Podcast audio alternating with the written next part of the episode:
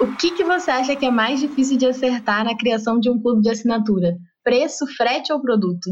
Ah, eu acho que o produto. Acho que o produto acaba sendo o mais difícil. É o mais difícil de mudar também, né? De pivotar. Então, acho que no, no início da trajetória de um clube, acho que vai ter um momento de validação do produto no mercado. E aí acho que esse produto vai ter que ser alterado de acordo com o feedback dos clientes e acaba sendo o ponto mais importante para ser acertado no início.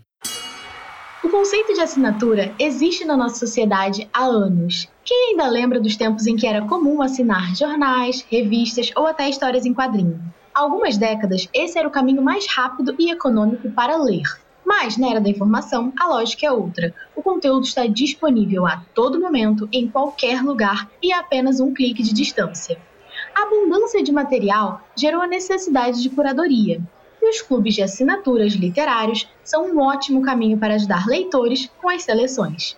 No Brasil, os clubes de assinatura movimentam cerca de um bilhão de reais anualmente.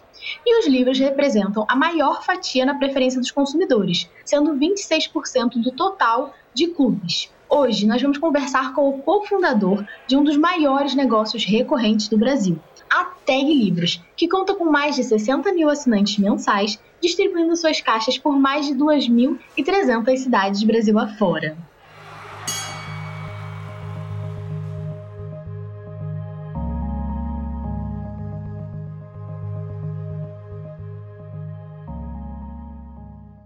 Olá, eu sou a Mavi, estrategista de conteúdo aqui na Vind e anfitriando dentro do ringue. Para celebrar o nosso episódio de número 50, nós recebemos um dos executivos responsáveis pela criação do maior clube de assinaturas do Brasil, Tomás Suzin, cofundador da Tag Livros. Seja muito bem-vindo, Tomás. É um prazer bater esse papo aqui com você. Boa tarde, Mavi. Boa tarde todo mundo que está ouvindo. É um prazer estar participando. Obrigado pelo convite.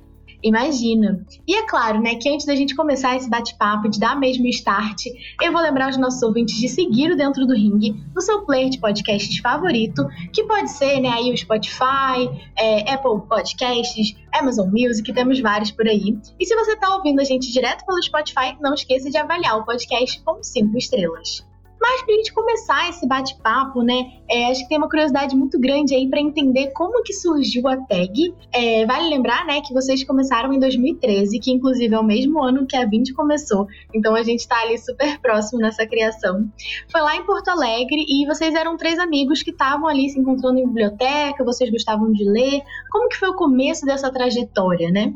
Legal. 2013 eu estava bem no final da faculdade já, eu cursei administração na Universidade Federal aqui do Rio Grande do Sul. E aí participei de empresa júnior participei de outros movimentos que incentivavam bastante o empreendedorismo e estava com essa vontade muito grande de empreender, né, no final aí do curso. Me juntei a outros dois colegas de empresa júnior também, que também estavam com essa vontade. A gente começou a discutir ideias e a biblioteca era um lugar natural ali de encontros, tanto para trabalho em grupo quanto da própria empresa júnior. A gente discutia ali questões relacionadas a negócios também e aí começaram a surgir algumas ideias. A questão dos clubes de assinatura, na época, estavam começando a, a, aparecer, assim, uns anos atrás, né? A gente tinha poucos ainda exemplos no Brasil, a gente tinha alguns clubes uh, mais relacionados a bebidas, vinhos, cerveja, cafés. A gente tinha também um clube de assinatura de produtos de beleza. Então eram poucos os cases, né, que a gente podia se espelhar, mas a gente já sabia que estavam surgindo alguns negócios com essa característica da recorrência. A gente viu que não tinha nada relacionado a livros, então era, era um hobby em comum assim, que a gente tinha, a gente gostava né, de ler e a gente viu que não tinha esse modelo ainda no Brasil. E aí, em 2013, a gente começou a estruturar todo o modelo de negócio, começou a planejar o lançamento para 2014, de fato, lançar né, para o grande público a tag. Que nem tu falou, assim, acho que a gente começou meio juntos, assim, com, com a Vind, a gente acompanhou, né, o crescimento da Vind lá desde o início também, junto com outros clubes que estavam surgindo na época também, teve um clube muito, muito famoso, né, de livros infantis também, que surgiu no mesmo ano da tag, assim, que começou a crescer bastante. Então, a partir daí, a partir do surgimento da tag e desse outro clube também, a gente começou a ter vários outros clubes de leitura surgindo no país e vários outros clubes de segmentos diferentes também. Então, Uh, eu acho que a gente começou ali no, no início e o mercado só tende a crescer né, cada vez mais. O primeiro ano foi bem difícil, assim, de, de crescimento. A gente demorou para conseguir se divulgar para várias regiões do país. No início a gente tinha mais assinantes na região sul mesmo, conseguia fazer uma divulgação mais local e depois a gente começou a acertar algumas estratégias de marketing, começou a chegar mais no sudeste, em outras regiões para aí sim começar a ganhar escala ano a ano, né? Então foi um pouco da história aí. A gente tem então mais ou menos quase aí oito anos de, de mercado mesmo uma, uma história muito legal, assim, que a gente já, chegou na casa de mais de 200 mil leitores no Brasil todo, né? A TAG já, já esteve presente lá com a sua caixinha. E eu muito orgulho de fazer parte de tudo isso. Uh, desde o fim de 2021 eu não faço mais parte da operação, do dia a dia da TAG. Sigo como sócio, mas não faço mais parte do dia a dia mas essa é um pouco da história, assim, de como a gente criou a tag, né? Como foi lá no início e como a gente vem até hoje revolucionando a forma como as pessoas consomem literatura no Brasil. E uma curiosidade até, né, que a gente reparou aqui, mas é, queria até confirmar com você. O nome tag é a inicial de cada um de vocês? De onde que veio esse nome? É, é, também é inicial, né, do, dos três fundadores, assim, mas, uhum. mas também o, o, tag a gente pegou principalmente pelo, pelo termo em inglês ali, então a gente queria é, dizer que os livros tinham a nossa tag, né, tinham a tag, principalmente dos curadores, na verdade, né, que escolhem os livros todo mês. Basicamente esse era o principal. Foi uma coincidência. É, foi uma, uma, uma, coincidência, um jogo duplo ali de palavras, mas basicamente, mas sim, também tem, tem as iniciais ali dos uhum. três fundadores é tipo um selo de aprovação, né? Então, é, até exato. falando um pouco. É super legal essa parte que você fala assim de curadoria, né? Que no começo, assim, a gente vê que Hoje em dia é muito difícil, né? Se você entrar na internet, você vai ver que tem milhares de pessoas falando sobre várias coisas. É, toda hora sai livro novo. É um pouco difícil mesmo, né? De, de saber por onde começar.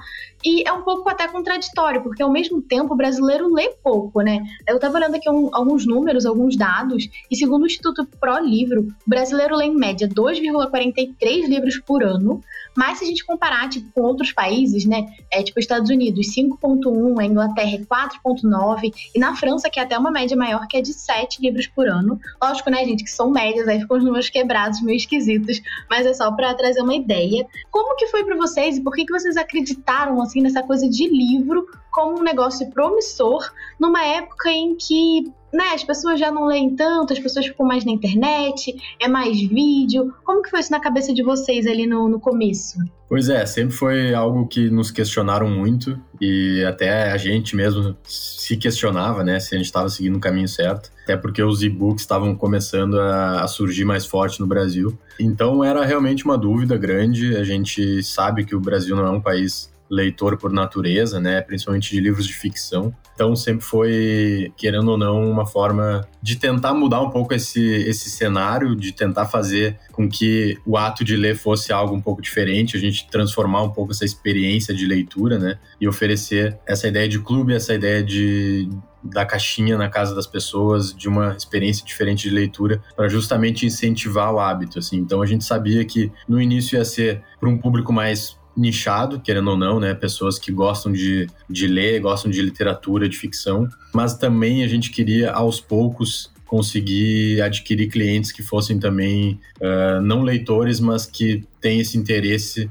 por adquirir o hábito ou até retomar, né? Pessoas que costumavam ler quando criança, quando adolescente, e acabaram perdendo o hábito depois, né? Com, com as obrigações da vida adulta, com o mercado de trabalho, acabaram perdendo o hábito de ler por lazer. Então a gente queria também fazer com que essas pessoas retomassem o hábito com um empurrãozinho, né, de receber um livro em casa todo mês, de ter uma comunidade de leitores para poder falar sobre o livro, de ter uma revista que falava sobre a obra também para incentivar essa pessoa a ler. Então, alguns ingredientes que a gente ia adicionando assim para deixar a experiência um pouco mais rica e incentivar justamente as pessoas a, a lerem mais. Então, eh, foi de certa forma nadar contra a corrente, mas a gente acreditou lá no início que tinha o seu público. Mas é exatamente isso que você está falando, né? Acho que a palavra-chave aí é a questão da experiência. Porque quando a gente pensa, né, não, não sei o quantos nossos ouvintes conhecem a tag ou conhecem clubes de assinatura de livros em geral, mas especialmente a tag, né, vocês têm o, a edição, né, que vem numa edição especial, então às vezes o mesmo título, quanto está sendo vendido em livraria, não é a mesma edição de vocês, a de vocês é toda com ilustrações e tal, então tem um diferencial aí. E também tem a questão dos mimos, da revista que vem explicando, aí vem sempre, é, quando é geralmente algum livro de algum autor estrangeiro, vem trazendo ali ah, mas como que isso se relaciona com o cenário brasileiro? O que, que a gente tem aqui parecido? Se esse livro é de alguma época específica, o que estava acontecendo aqui no Brasil? Então, várias coisas para melhorar a experiência desse cliente e incentivar a leitura. Quando e como que vocês entenderam que a experiência seria mesmo essa chave para fidelizar o cliente e, enfim, seria a chave do negócio. É a chave dos negócios recorrentes, né? Não tem muito jeito. Sim. Acho que no início, assim, foi principalmente porque a gente estava oferecendo um livro por mês para o assinante com um preço que não compensava muito, né, a mensalidade, assim. Então as pessoas não estavam vendo muito valor em receber um livro por mês. Daí, claro que a gente tinha a nossa revista junto, né, para complementar a experiência e trazer esses conteúdos, né, que você comentou. Mas ao mesmo tempo as pessoas ainda achavam muito caro, conseguiam achar o mesmo livro na livraria por um preço menor. E aí, então a gente viu que cada vez mais a gente tinha que adicionar ingredientes a essa experiência para fazer sentido para o assinante uh, pagar aquela mensalidade, que a pessoa pudesse ver valor de fato em fazer parte do clube e se manter no clube, né? Então uh, a gente viu que a gente tinha alguns valores importantes, já que a gente estava oferecendo desde o início, né? A curadoria como um dos principais, então a gente tinha indicação todo mês de alguém referência no cenário cultural indicando uma obra, né, indicando um livro. Então isso já era um grande valor, mas a gente tinha que adicionar outros ingredientes para a experiência, né? Então a gente adicionou esse conteúdo da revista, a gente adicionou uh, também um, um, mimo que a gente chama, que é um, um, presentinho que vai junto com a obra na caixinha. Uh, aí a gente começou a fazer edições exclusivas da tag, a gente começou a. a, a gente criou um aplicativo para as pessoas poderem uh, se comunicar por ali. Então a gente foi adicionando experiências, né, ao, ao clube. Então a pessoa se sentia parte de algo maior do que só uh, receber um livro por mês. Então, acho que isso a gente conseguiu fazer com sucesso ao longo dos anos. Assim. É verdade. E aí você fala um pouco aí sobre essa parte, né, de, de comunidade, de ter uma comunidade. E não sei aqui, né, até talvez seja uma novidade para os nossos ouvintes. Em fevereiro você trouxe né, um curso sobre economia da recorrência, falando sobre como montar negócios recorrentes, não só né, a partir de toda a sua experiência da tag, mas a partir da experiência de alguém que viveu muito isso desde o começo e buscou muito, aprendeu muito é, fazendo, né? Na época não tinha tanta coisa para a gente ver, então era aprender fazendo mesmo. E uma das coisas que, que é interessante da gente avaliar é essa questão de comunidade, né? Hoje tem um aplicativo da Tag que quando a pessoa se inscreve, ela vai participar ali dos debates. Tem algumas é, dinâmicas assim, né? Que é, às vezes o time de vocês faz lá para sei lá, incentivar o pessoal a ler, para incentivar a, a conversa, para trazer é, aquele debate mesmo. E como qual a sua dica assim para quem tem um negócio recorrente e quer criar uma comunidade engajada, seja tanto para serviço quanto para produto recorrente, né? Como que você vê essa questão da comunidade? Legal, acho que é bem interessante que você falou que, na verdade, na época acho que não era tão forte, né? Esse, uh, esse até esse termo, né? Até agora a gente, a gente vê surgindo mais em empresas próprio papel. Tá na assim, moda, né? É, tá na moda. Pessoas ou até um time cuidando especificamente da, da comunidade, de gestão de comunidade. Então, eu acho que isso é muito interessante. Cada vez mais a gente tem visto a importância disso no mercado, é, para os negócios. E na tag, ao longo dos anos, a gente foi analisando isso com dados que, de fato, quem se engajava mais na comunidade, quem participava mais do aplicativo, quem participava mais dos eventos que a gente fazia, acabava ficando mais tempo no clube, né? Então, era, era uma análise que fazia que, que se, só confirmavam, né, na verdade, esse, essa importância, né, de, de trabalhar isso, esse engajamento organicamente entre os nossos assinantes começaram a surgir encontros presenciais nas cidades assim. As pessoas começaram a se reunir uh, a partir da, do, dos contatos que fizeram ali entre assinantes da TEG começaram a se reunir nas cidades para discutir os livros, discutir as obras enviadas. De fato, né, colocando em prática a ideia de clube do livro, como antigamente, assim, as pessoas reunindo, falando sobre os livros. E a gente começou a incentivar isso, assim. Então a gente colocou no nosso aplicativo lá uma funcionalidade para as pessoas poderem marcar esses encontros. A gente começou a participar de alguma forma dos encontros, incentivando as discussões, uh, levando eventualmente alguém da nossa equipe para algum encontro, ou até promovendo encontros maiores, né, com a participação de escritores uh, em alguns eventos literários. Enfim, a gente começou a incentivar isso porque a gente viu que era muito importante, né, esse senso de comunidade e a gente falando do nosso mercado, né, de livros, a leitura sempre foi um ato muito solitário, né? Tem muita gente que lê um livro, quer muito comentar com alguém, mas também às vezes não tem com quem comentar, nem todo mundo lê no seu círculo social e acaba não tendo esse, essa forma de compartilhar. Então, acho que a gente conseguiu tornar a leitura menos solitária também entre os assinantes da tag, né? As pessoas leem os livros hoje, conseguem discutir ali no aplicativo, conseguem compartilhar o sentimento que tiveram muitas pessoas acabam criando amizades nesses grupos. Claro que eu acho que depende muito de cada mercado também, né? Nesse modelo de recorrência, Uh, acredito que tem clubes e clubes, tem empresas que vão focar mais em algumas outras questões importantes, né? Também como preço, como a comodidade de receber em casa, como a própria curadoria em si. Então, nem sempre o engajamento da comunidade vai fazer sentido. Acho que vai depender muito, né? De de cada clube, de cada mercado, mas dependendo, acho que pode sim agregar muito, né? Esse, aumentar esse engajamento por parte da base assinante pode com certeza fazer aumentar o lifetime também dessas pessoas no clube. É, você até tá falando um pouco dessa questão de comportamento, né? Que muitas pessoas leem e querem comentar. E se for olhar hoje em dia, né? Principalmente aí pensando mais num quesito de geração Z, a gente vê que, por exemplo, agora tá super em alta a questão da hashtag BookTok, que é a galera que tá no TikTok falando sobre livros e gerando uma comunidade ao redor disso.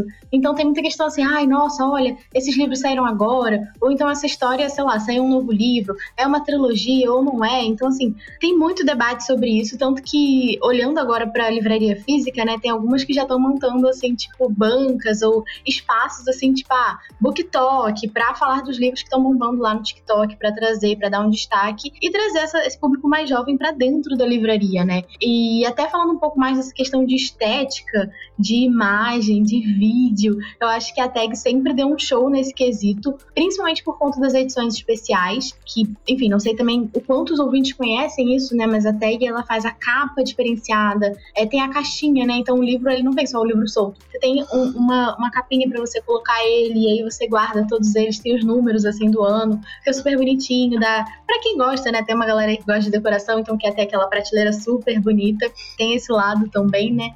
Sempre nessa questão aí da estética, das edições, até no contato com editora, com gráfica, como que foi isso para vocês? Tipo, foi logo no começo que vocês tiveram essa ideia? Foi mais por conta da questão do preço, né? Que você comentou, tipo, ah, a gente precisava agregar valor, mostrar que aquilo era diferente. Como que foi essa ideia de fazer a edição diferenciada? É, eu acho que sempre foi uma vontade nossa, né? Um pouco por isso que, que você comentou, assim, de a gente querer cada vez mais agregar valor, né? A assinatura, a experiência. Mas claro que no início, com volume menor, uma tiragem menor de livros, a gente não conseguia viabilizar, né? Então acho que uh, isso também vai depender muito de cada mercado, de cada produto. Mas no nosso caso, que era livros, a gente precisou de um tempo. Então foi depois de dois anos de tag que a gente conseguiu viabilizar a primeira edição exclusiva como um teste, e aí foi super legal, assim, a gente fez capa dura, com uma ilustração própria, né, contratada pela nossa equipe, com prefácio exclusivo, esse tipo de coisa, e aí foi, foi um sucesso, assim, no aniversário de dois anos de tag, e aí depois no terceiro ano de empresa a gente conseguiu já chegar a um volume que a gente conseguiu viabilizar isso de uma forma mais permanente, então aí a gente começou a fazer só edições exclusivas junto com editoras e gráficas, então era sempre capa dura, e a gente sempre consegue é, fazer uma uma, capa especial, uma, contratar uma ilustração legal, tradução, papel, uh, o design gráfico. Então a gente sempre prezou muito por um, uma editoração de qualidade, assim, e, e a gente sempre trabalha muito perto das editoras para fazer um projeto gráfico legal também. E a gente acredita que isso também faz muita diferença, sabe? No momento que a pessoa abre a caixinha, ela vai se encantar com aquilo. É, no momento de folhear o livro também, de ler, é, e até no momento de guardar na biblioteca, né? Que nem você comentou ali, vai ser um objeto de decoração também, vai ficar legal na estante, e acho que isso faz, faz toda a diferença também, querendo ou não. Então, a gente sempre prezou muito também pela qualidade gráfica, e a gente acredita que isso sempre foi algo que agregou valor, querendo ou não, à experiência. E foi difícil para vocês, assim, porque imagino que nenhum de vocês tenha feito uma super especialização, talvez, nesse mercado editorial. Como foi para vocês, assim, produzir essa primeira edição exclusiva? Tipo, coisas que vocês talvez nem soubessem que um livro precisava para estar tá na rua. Como que foi esse processo, assim? É, com certeza. Eu acho que sempre foi algo que a gente foi se juntando, né, a pessoas tanto da, da nossa equipe quanto pessoas do mercado editorial, né, para trabalhar junto nesses projetos, assim. Então, Uh, a gente sempre trabalhou em parceria com as editoras, a gente tem editoras que são muito parceiras nossas, né, para realizar, né, os projetos de cada livro. Então, uh, já que a tag, né, acaba tendo uma tiragem muito, com um número muito bacana, mensal, né, para as editoras vale muito a pena também trabalhar junto com a tag, assim. Então, a gente faz projetos uh, editoriais em conjunto e aí a gente tem pessoas que são bem especialistas no que fazem, assim, e, e conseguem... Ajudam é, ajudam bastante, assim. Então, a tiragem que a gente consegue ter mensalmente acho que ajuda bastante nesse, nesse trabalho em conjunto, né? E a gente investir em cada projeto. É, e aí, para ter uma ideia, a gente estava falando de números de leitores antes, a gente tem no Brasil um livro que vende mais de 3 mil cópias, por exemplo, já é considerado um best-seller, sabe? Então, e a tag acaba entregando muito mais que isso mensalmente, assim. Então, é um país que lê pouco, que vende poucos livros, né, de um título só, então esse é, o volume da tag acaba ajudando também nesses projetos. E aí você também tocou num ponto muito importante, né, que é a questão do preço, né? Você falou, ah, toda essa questão do projeto especial foi para trazer um pouco mais de valor agregado, para a gente poder, enfim, né, fazer sentido na balança, ter aquele preço diferente e para a pessoa não querer ir numa livraria e comprar qualquer livro que já está lá pronto, entender a diferença que tem nisso. Para quem está ouvindo a gente, tem algum negócio ou quer criar um negócio é, recorrente, qual que é a sua dica sobre essa questão da precificação? Como que encontra um equilíbrio assim, né? Boa pergunta, acho que é um ponto bem, bem importante, assim, acho que desde o início vai ter que ser bastante testado sempre, vai ter que ser validado com o público, é, se precisar, vai ter que ajustar, eu acho. Não, não tem muita saída, né? Acho que é algo que uh, vai ter que ser medido ao longo do tempo, entender se está fazendo sentido para o público também. Acho que um dos principais pontos para se considerar desde o início é a questão do, de planos. Então, acho que é algo que a gente Lá no início da tag a gente não, não olhou muito, assim, a gente só pensou na mensalidade recorrente, normal, mas hoje a gente vê o quão importante foi a gente ter lançado um plano diferente, que é o plano anual, por exemplo, que a gente tem hoje, uh, e a gente vê vários negócios por recorrência lançando também planos uh, semestral, anual, trimestral, enfim, mas que acabam trazendo uma previsibilidade maior, né, para o negócio e acaba também trazendo o cliente por um período determinado para dentro do clube e isso vai ajudar muito naquela questão que a gente estava falando antes de engajamento, sabe? Então, nesse momento que a gente precisa ter mais o, o cliente por um tempo maior no clube para poder de fato mostrar para que, aquela pessoa a experiência verdadeira que a gente está querendo oferecer. Assim. Então, o plano mensal, né, que a pessoa renova mensalmente, que a pessoa vai ter vai ser cobrada mensalmente no cartão, acaba tendo um número de cancelamentos maior, né, um churn maior, porque uhum. naturalmente o cartão de crédito vai dar problema, vai vencer, vai ser clonado, ou a pessoa, uh, enfim, vai dar algum problema com o seu pagamento que a pessoa vai acabar saindo do clube se ela não tiver muita vontade de ficar, de seguir. Então, o número, o churn é muito maior nesse plano mensal recorrente. Uh, o que não acontece no plano anual, né? Normalmente o plano anual ou semestral, enfim, é cobrado é, de uma vez só, parcelado, mas a pessoa já garante aquele período ali no clube e isso traz uma previsibilidade um pouco maior, fazendo com que a pessoa também é, fique mais tempo no clube, se engaje mais. Então, eu acredito que é um ponto bem importante para desde o início já já tá bem desenhado, já tá bem planejado essa questão dos planos na hora que for definir preço também, porque é, normalmente para plano anual é cobrado um valor com desconto, né?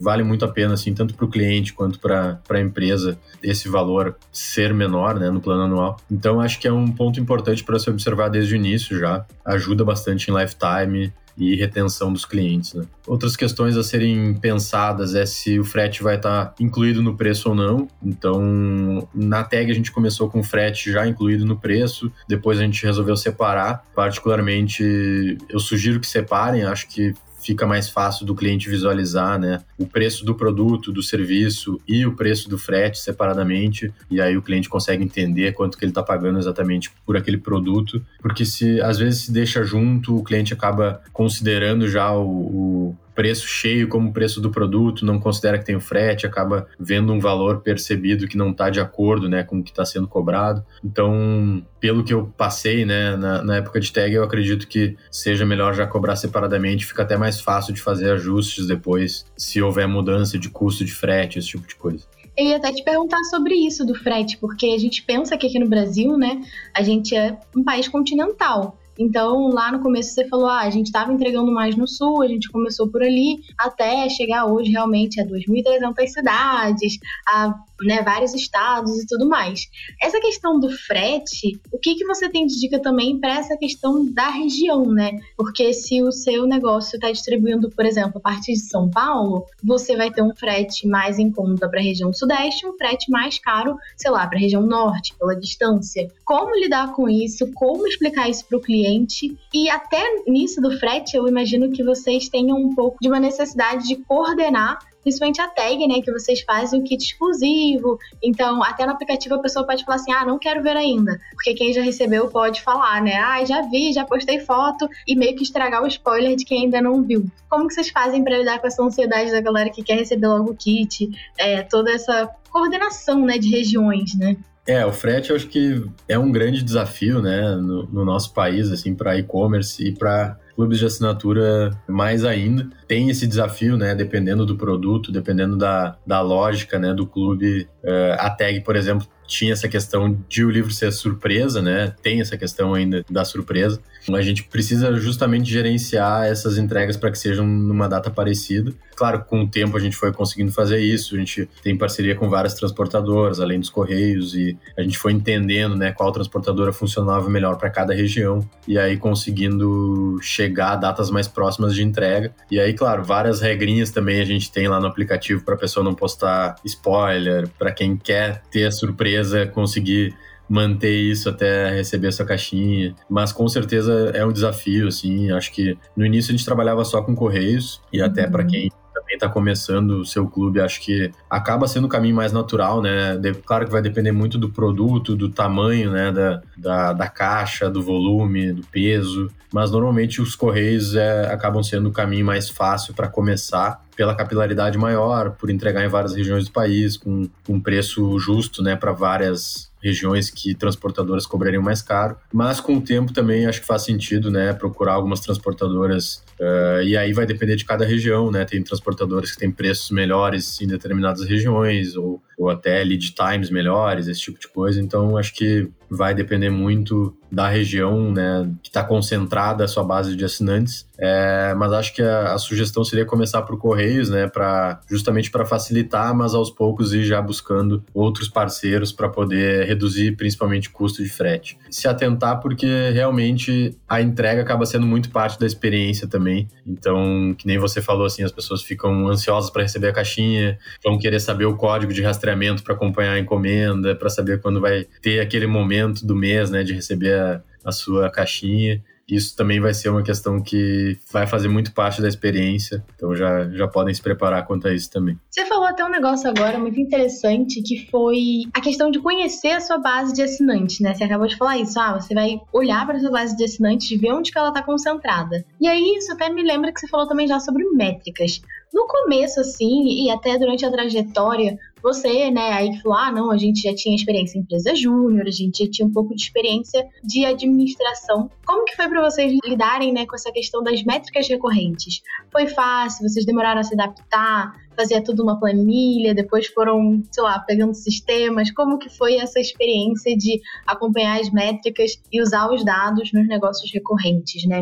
Eu acho que isso é muito legal porque realmente quando a gente começou não tinha muito material sobre isso ainda, né? E acho que até hoje ainda tem pouco uh, material disponível, conteúdo sobre isso, então a gente acaba uh, trocando muito com outras empresas também que têm esse modelo de receita recorrente, né? Seja de produto, serviço, produto digital, mas acabam se complementando, assim, muitas vezes em termos de indicadores, né? Dos unit economics que a gente chama, então o churn, que é o cancelamento, CAC, né? Que é o custo de aquisição por cliente, é uma métrica que a gente sempre está de olho também, que basicamente é quanto a gente vai pagar, né, em termos de marketing para adquirir um novo assinante. Uh, a gente tem o lifetime, que é uma métrica essencial também para entender quanto tempo em média a pessoa fica no clube. O LTV, o lifetime value, que é basicamente todo o valor que a pessoa deixa ao longo da sua trajetória no clube. E aí, enfim, a gente tem a receita recorrente mensal, a receita recorrente anual. A gente tem o churn, pode ser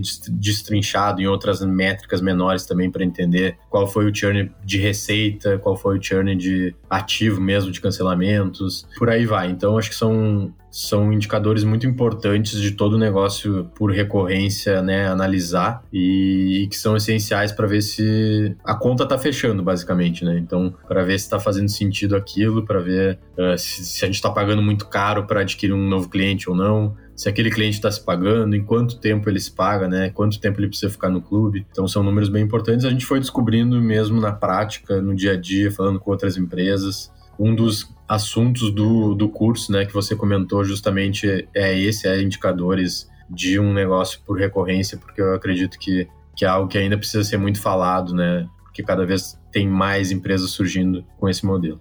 É verdade. Até você falou um pouco sobre a questão de material, né? Aqui na Vind a gente lançou uma pesquisa que é assinaturas, como que os brasileiros consomem serviços e produtos recorrentes. É, a gente desenvolveu essa pesquisa, foi lançada no, no, ano passado, e lá dentro, né, a gente entrevistou mais de 1.600 pessoas. E a gente descobriu que 69% dos entrevistados gastam mais de 100 reais com assinaturas e mensalidades. Então, né, as pessoas estão colocando dinheiro nisso, a gente sabe que tem oportunidade, e um dos aprendizados bem legais que a gente trouxe disso também foi que o modelo de clube de assinatura amadureceu. Então, enfim, né, teve aquele boom dos clubes, e aí com o tempo, com a questão de amadurecer mesmo o modelo de negócio, muito clube foi, às vezes, se juntando com outro, alguns fecharam, alguns mudaram, viraram só e-commerce. Então, teve um momento de amadurecimento desse cenário. E eu queria saber também, assim, a sua visão bem mais geral, assim, falando de recorrência, não só de tag, né? A sua visão como um executivo que trabalhou muitos anos com negócios recorrentes.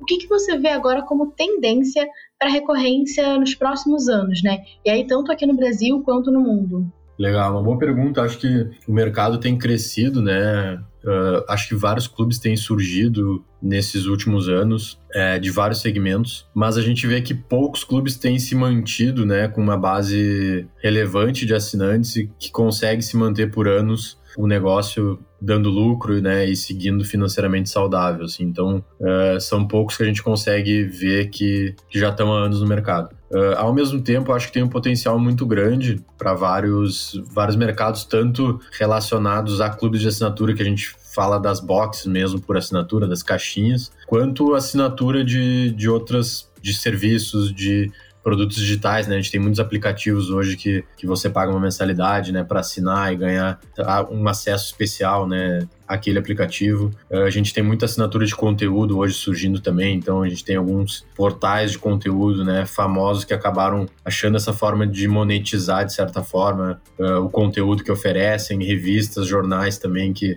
que antes tinham assinatura física, agora é, acabam tendo assinatura migraram. digital muito forte, é, migraram, né? Uhum. Então acho que cada vez mais o modelo de recorrência vai crescer, mas acredito que não só né, na, nos clubes em si, nas caixinhas, mas de uma forma mais ampla, assim. Então, a gente vê também o modelo Prime surgindo, né? Muitas empresas uh, como iFood, Uber, com esse, com esse modelo também de assinatura uh, que a pessoa paga lá uma mensalidade para ter alguns benefícios, alguns descontos. Então, acredito que, que esse modelo de recorrência está aumentando cada vez mais o potencial, né, o, e o tamanho de mercado, mas mas acredito também que nessa parte das caixinhas, das boxes, acho que tem que ser, tem que ser um trabalho muito bem feito que faça muito sentido para aquele público específico e a experiência tem que ser muito bem pensada por trás, né? Acho que todas as, as questões que a gente estava falando antes de curadoria, de comodidade, de preço, de experiência, engajamento, comunidade, acho que esses pilares têm que ser muito bem pensados para fazer sentido para aquele determinado mercado. Mas eu vejo que tem muito potencial ainda, assim, acho que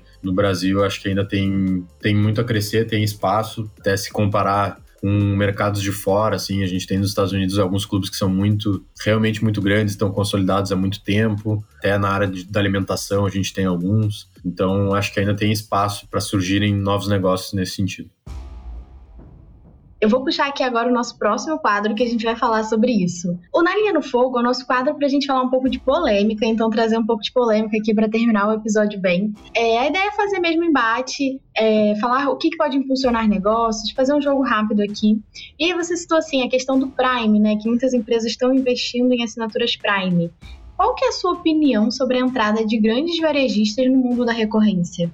Bom, eu acho que é um caminho natural. Os grandes varejistas começaram a abrir o olho para isso. A gente teve até alguns grandes varejistas tentando esse modelo de clube de assinatura mesmo físico, da caixinha na, na casa do cliente, né? principalmente fora do, do Brasil. Mas eu acho que esse modelo de assinatura de serviços também está fazendo muito sentido, é o que acaba surgindo com mais facilidade. E iFood, né, Uber que a gente citou, a Amazon também tem o modelo Prime. E aí essas essas grandes empresas também com assinatura de conteúdo, então, acho que cada vez mais essas empresas mais consolidadas vão olhar para esse mercado, acho que, mas dentro do que fizer sentido para elas, assim, né? Então, acho que é um caminho natural para grandes corporações também olhar para isso, ou até fazer parcerias com startups e empresas menores que estão surgindo nesse mercado de recorrência também. Mas eu acho que sim, cada vez mais vão olhar para isso. Perfeito. E aí a gente fala um pouco aqui sobre o mercado de, enfim, né, de livro mesmo, de leitura. Você comentou que lá em 2014, né, quando vocês estavam crescendo e se consolidando mesmo a operação, estava surgindo o Kindle, estava crescendo essa questão do e-book. É, quanto que você acha que e-book e até hoje em dia o audiobook pode ser um ofensor para um clube de livro? Ou você acha que é o contrário, né? Que esse tipo de, de inovação, de novidade, acaba ajudando a criar novos leitores? Qual que é a sua visão? Eu acho que, de certa forma, ajuda. Eu acredito que para o livro físico uh, já existe um público né, que é muito fiel ao livro físico. Claro que acho que ao longo do tempo muitas pessoas acabaram migrando, né, do livro físico para o digital, mas eu acho que o mais importante é o hábito da leitura ser mantido, né? Então, uh, em diferentes formatos, acredito que muita gente vai acabar abandonando o livro físico, vai ir para o e-book, para o audiobook, mas uh, eu particularmente acho muito difícil o livro físico morrer, né? Acho que ainda vai tradição vai se manter por muito tempo e as pessoas vão querer ter os seus livros, a sua biblioteca, ter o hábito de folhear o livro, virar a página e, e ter a sua leitura dessa forma, né, tradicional. Então, eu acho que o e-book e audiobook pode vir a complementar, né, a pessoa Uh, enfim, ler determinado tipo de livro, às vezes quando está dirigindo no transporte público, ou ouvir, né, no, no caso do, do audiobook. Então, acho que esses novos formatos vêm para ajudar no hábito, mas eu acredito que é muito difícil assim que o livro físico de fato deixe de existir. E agora, para você me responder com uma palavra só, o que, que você acha que é mais difícil de acertar na criação de um clube de assinatura? Preço, frete ou produto?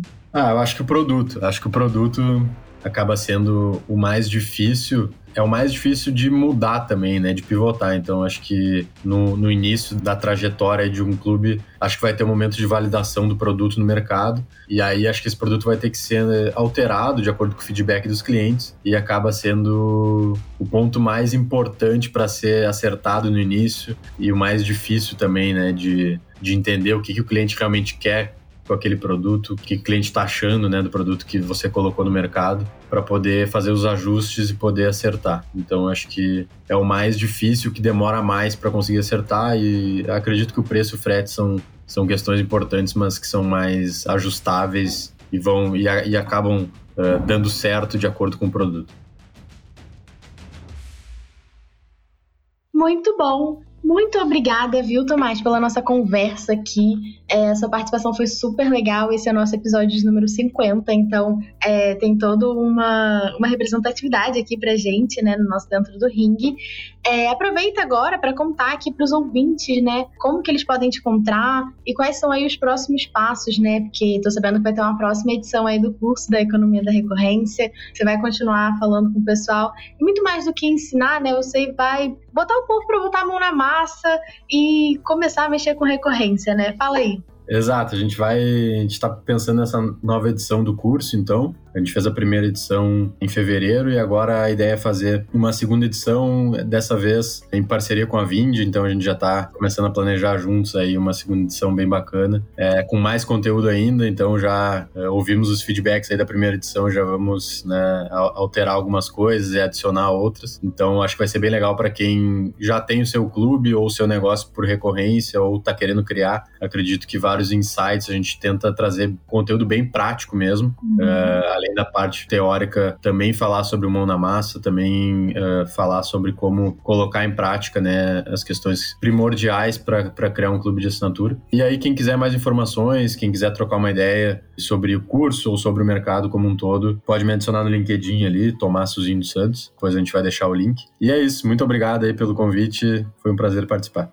Imagina, a gente que agradece. Também agradecemos aí os ouvintes que acompanharam até o final. É, todos os links que a gente comentou vão estar aqui na descrição. Eu vou deixar alguns links também sobre métricas, sobre algumas outras coisas que a gente tem no blog que podem ajudar vocês. E se você tiver alguma dúvida, quiser mandar uma mensagem pra gente, é só mandar nas nossas redes sociais, arroba vinde, arroba vindebr, ou no e-mail marketing, arroba vinde.com.br. Até a próxima. Obrigada!